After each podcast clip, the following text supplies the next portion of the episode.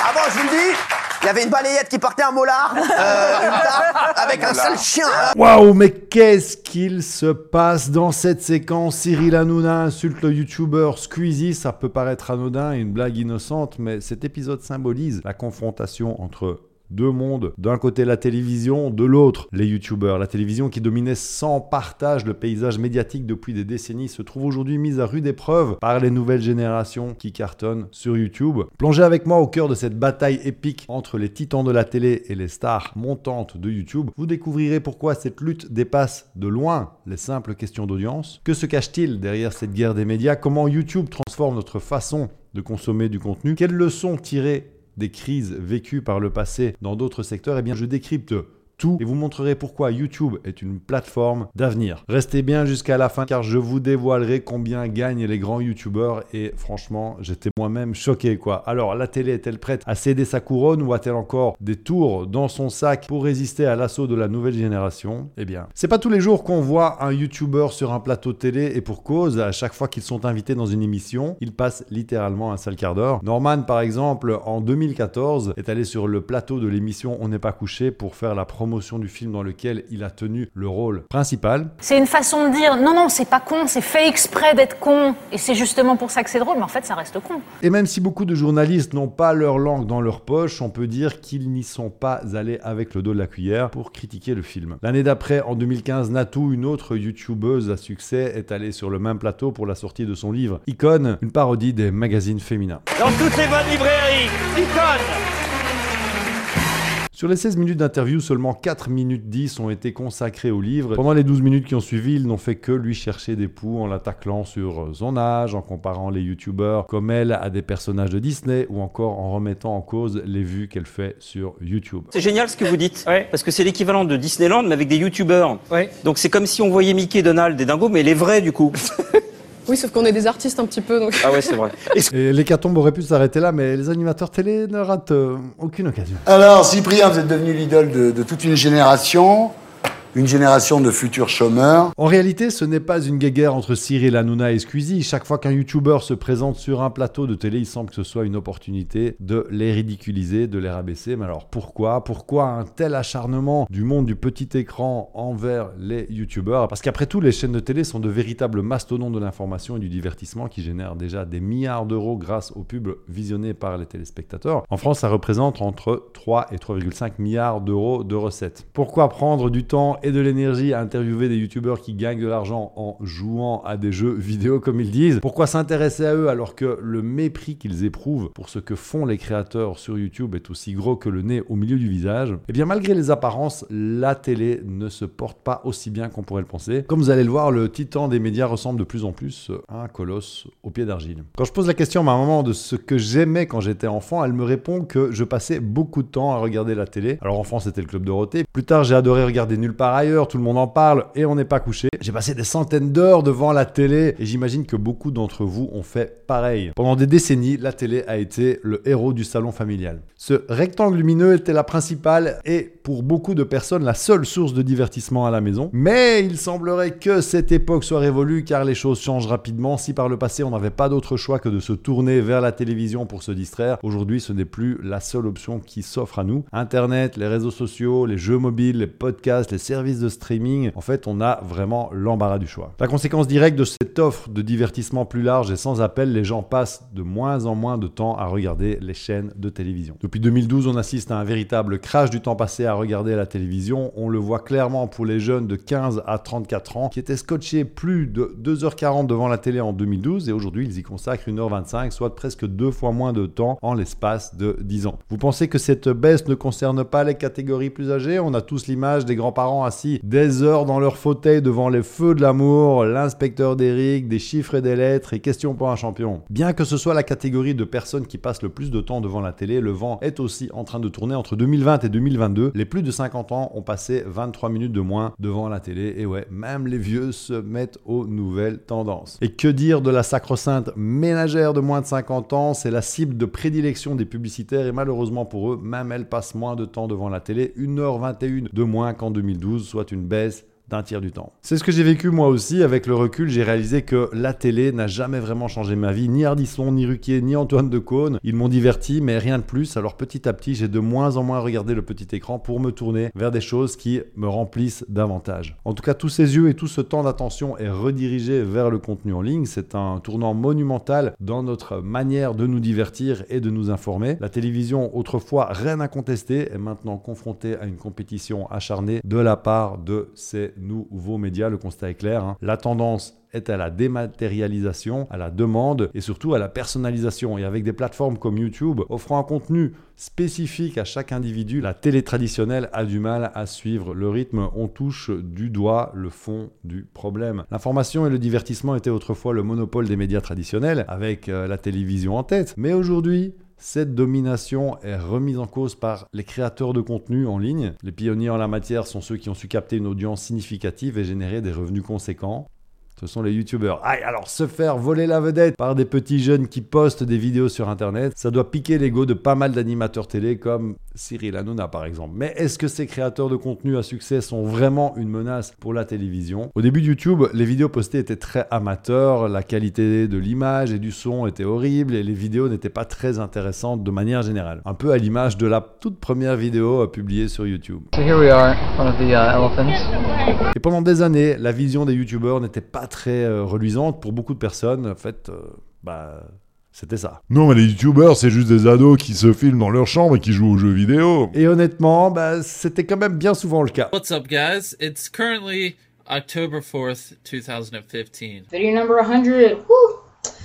So yeah, welcome to video number 100. Mais au fil des années, les choses ont énormément changé sur YouTube et pas qu'un peu. En fait, la plateforme a attiré de plus en plus de personnes et son utilisation s'est solidement implantée dans nos routines quotidiennes. En 2022, il y avait 40 millions de Français qui utilisaient YouTube tous les mois. Et pour mettre ce chiffre en perspective, c'est pratiquement l'intégralité des 20-69 ans en France. Selon le site We Are Social, les spectateurs français sur YouTube passent en moyenne 11h42 par mois sur la plateforme, ce qui représente un peu plus de 23 minutes par jour. Selon le cabinet d'analyse publicitaire Comscore, c'est même 36 minutes par jour que les Français passent sur YouTube, soit 18 heures par mois. Mais en fonction des générations, le temps moyen passé sur la plateforme varie du tout au tout. Prenez les 15-24 ans par exemple, ils passent en moyenne 1h08 par jour sur YouTube et encore, c'est sans compter les vidéos regardées depuis une TV connectée.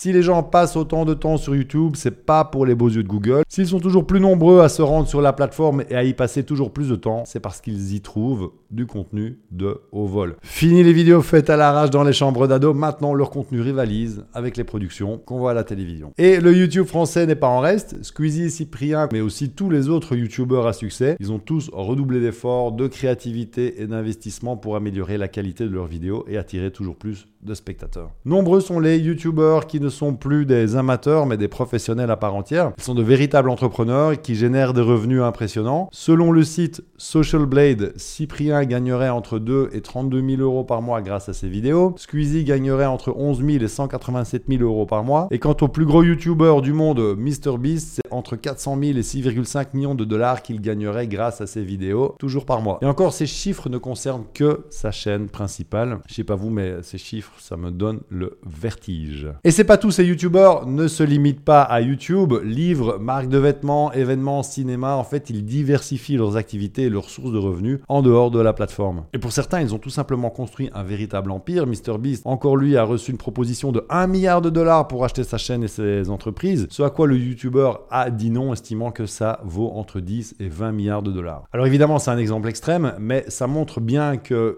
en une décennie, le monde du divertissement et de l'information a vraiment été chamboulé en profondeur. L'impact de YouTube sur le monde des médias est indéniable. C'est un changement de paradigme qui bouscule l'ordre établi. Là où certaines célébrités télé ont passé toute leur carrière à construire leur renommée, leur succès et leur fortune, eh bien ces YouTubeurs l'ont fait en quelques années seulement, avec peu de moyens comparé au monde de la télé. Et ça, c'est la douche froide pour les animateurs comme Laurent Ruquier, Thierry Ardisson et Cyril Hanouna. D'un coup, ben, ils se rendent compte qu'ils ne sont pas si exceptionnels que ça. YouTube est donc une menace pour les médias traditionnels et cette montée en puissance est vue d'un très mauvais œil pour ceux qui se sont construits à la télévision. Alors la question qu'on peut tous se poser, c'est de savoir est-ce que la télé peut coexister avec ces géants de YouTube ou est-ce qu'elle est destinée à être reléguée au rang de relique? La réponse se trouve euh, peut-être dans ce qu'ont vécu d'autres secteurs. Restez bien avec moi parce que vous allez découvrir le point commun entre les taxis et les animateurs. Uber pour les taxis, Airbnb pour les hôtels, Netflix pour les séries et le cinéma, nombreux sont les secteurs qui ont été disruptés ces dernières années. Prenons le cas des taxis. Pendant des décennies, ils avaient un monopole solide sur le secteur des transports en voiture et puis un beau jour, ils ont été branlés par l'arrivée d'Uber qui proposait une toute nouvelle expérience, facilité pour réserver une course, prix connu à l'avance, paiement par carte bancaire depuis l'application mobile, c'était du jamais vu. Ce nouvel acteur a été euh, férocement combattu par les taxis qui voyaient en Uber une concurrence déloyale, une bataille acharnée a éclaté et aujourd'hui les deux modèles coexistent, taxi et VTC, la concurrence et l'innovation ont rebattu les cartes. Et au final ce sont les usagers qui en ressortent gagnants car l'offre est plus grande et avec plus de concurrence que par le passé. C'est à peu près le même schéma qui s'est euh, produit avec euh, Airbnb, les hôtels avaient un monopole sur l'hébergement de courte durée, ils avaient leurs traditions, leurs normes, leurs prix, mais Airbnb a proposé quelque chose de différent, une expérience unique, plus abordable, même si aujourd'hui euh, ben, les logements de Airbnb sont plus aussi bon marché qu'à la naissance de la plateforme, c'est une solution alternative aux hôtels qui reste intéressante. Et là encore, c'est plus de choix donnés aux consommateurs et une concurrence stimulée. Alors je pourrais continuer à donner des exemples avec les séries, la musique, même les banques. La vérité, c'est qu'avec l'évolution des technologies, beaucoup de secteurs du divertissement et des services ont été confrontés à ce phénomène de disruption. Et les acteurs historiques n'ont alors pas le choix. Ils doivent s'adapter, se réinventer pour ne pas disparaître. On ne peut tout simplement pas aller à contre-courant du changement et de l'innovation. Pour la télévision, YouTube, c'est ce nouvel acteur qui vient disrupter le marché, comme les taxis face à Uber, les hôtels face à Airbnb, les majors de l'industrie musicale face à Spotify et Apple Music. La télévision tente de résister, se bat pour défendre son territoire qu'elle a mis si longtemps à conquérir. Et les animateurs télé sont les nouveaux taxis en colère. Uber n'a pas remplacé les taxis et Airbnb n'a pas remplacé les hôtels. Ils ont apporté un service complémentaire et mon pronostic vraiment c'est que YouTube ne remplacera pas la télévision. Mais si la télévision veut rester dans la course, bah, elle va devoir faire des gros efforts parce que YouTube transforme radicalement notre rapport au contenu. Et donc plutôt que d'avoir peur du changement et de le rejeter en bloc, le monde de la TV devrait vraiment s'en inspirer. Les YouTubeurs à succès n'hésitent d'ailleurs pas à inviter des personnalités qu'on retrouve souvent à la télé, par exemple McFly et Carlito qui ont fait une vidéo avec Eric et Ramsey, une autre avec le président de la République. Et ces deux vidéos sont dans le top 10 de leurs vidéos les plus vues. Ils ont également invité Pierre Ninet, Omar Sy, et ces vidéos sont de leur top 20 avec respectivement 18 et 16 millions de vues. Squeezie a réalisé plus de 22 millions de vues grâce à sa vidéo avec l'acteur Jonathan Cohen. Michou a fait plus de 3 millions de vues en 10 jours avec une vidéo dans laquelle il a invité Gad Elmaleh. Et donc on voit bien que quand les youtubeurs s'associent à la télé, ben en fait tout le monde est gagnant. La télé devrait vraiment faire la même chose, s'associer aux youtubeurs en les invitant davantage dans leurs émissions, sans les démonter hein, bien sûr. Elle gagnerait vraiment à nouveau en popularité. Tout comme Uber a redonné du pouvoir aux usagers des transports, changeant leur façon de se déplacer, YouTube a révolutionné la façon dont les passionnés de vidéos partagent et consomment du contenu. Alors dans un instant, je vais vous dévoiler justement les avantages de YouTube qui font son succès grandissant face à la télé. Mais avant ça, il faut que je vous parle de l'aubaine de YouTube pour les créateurs. YouTube est un terrain de jeu dans lequel tout le monde est logé à la même enseigne et commence de zéro. N'importe qui a la possibilité de créer quelque chose et de le partager avec le monde entier en tant qu'artiste. YouTube m'a vraiment permis de créer une chaîne pour partager les coulisses de mes concerts, mes enregistrements de disques et de développer une certaine autonomie sans avoir besoin de faire partie des personnes qui ont la carte et qui sont invitées sur les plateaux télé. Et tout ça sans avoir besoin de créer de la musique radiophonique qui correspondait pas vraiment à ce que j'avais envie de faire. Avec du travail, de la passion, un peu de chance, un créateur peut transformer son amour pour la vidéo en média et en une véritable source de revenus qui lui permet d'en vivre. Et même si aujourd'hui certains youtubeurs dominent le marché, MrBeast aux États-Unis, Squeezie et Cyprien en France, il y a toujours de la place sur YouTube pour qu'un petit nouveau exprime ses idées, sa créativité et tente sa chance sur la plateforme. Car après tout, même si la compétition est plus dure qu'il y a 10 ans, il est essentiel de se rappeler que tous les créateurs à succès ont commencé avec une vidéo tournée à l'arrache dans leur chambre.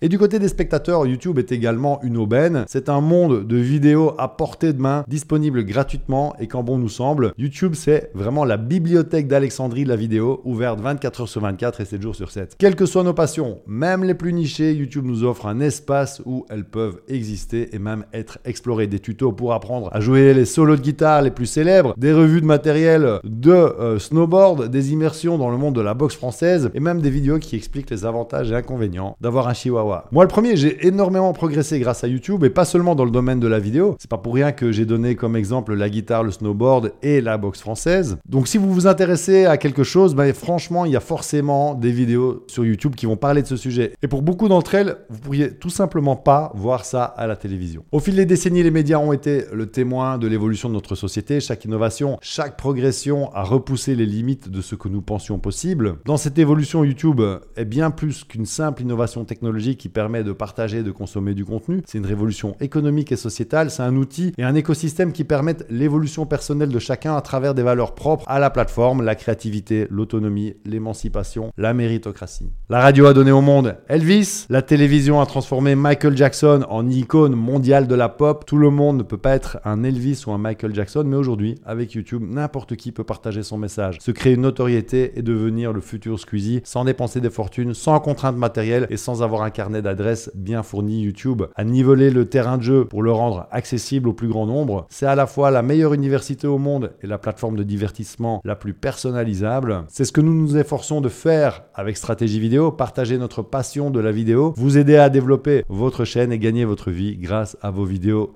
YouTube et les répercussions de ce que nous faisons vont bien au-delà de ce qui se passe sur YouTube. Grâce à ma chaîne et à l'entreprise que j'ai pu créer autour, je permets aux membres de mon équipe de vivre de leur passion pour la vidéo et de mon côté, ben, je peux passer plus de temps avec ma famille et profiter de ces instants précieux. Il y a des années, la télévision a remplacé la radio dans le cœur des gens. Est-ce que YouTube fera la même chose avec la télé. Seul l'avenir nous le dira, mais une chose est certaine, YouTube a déjà conquis de nombreux cœurs, dont le mien. C'est ce changement justement qui dérange Cyril Hanouna et ses collègues. L'attention autrefois réservée à quelques visages familiers de la télévision est maintenant dispersée. La lumière se déplace sur les YouTubeurs comme Squeezie et ceux qui étaient autrefois sous les projecteurs ont peur de se retrouver dans l'ombre. Les insultes et les critiques sont souvent l'expression de nos peurs. Face à sa vulnérabilité, le petit écran se met sur la défensive et comme le dit l'adage, la meilleure défense, c'est l'attaque.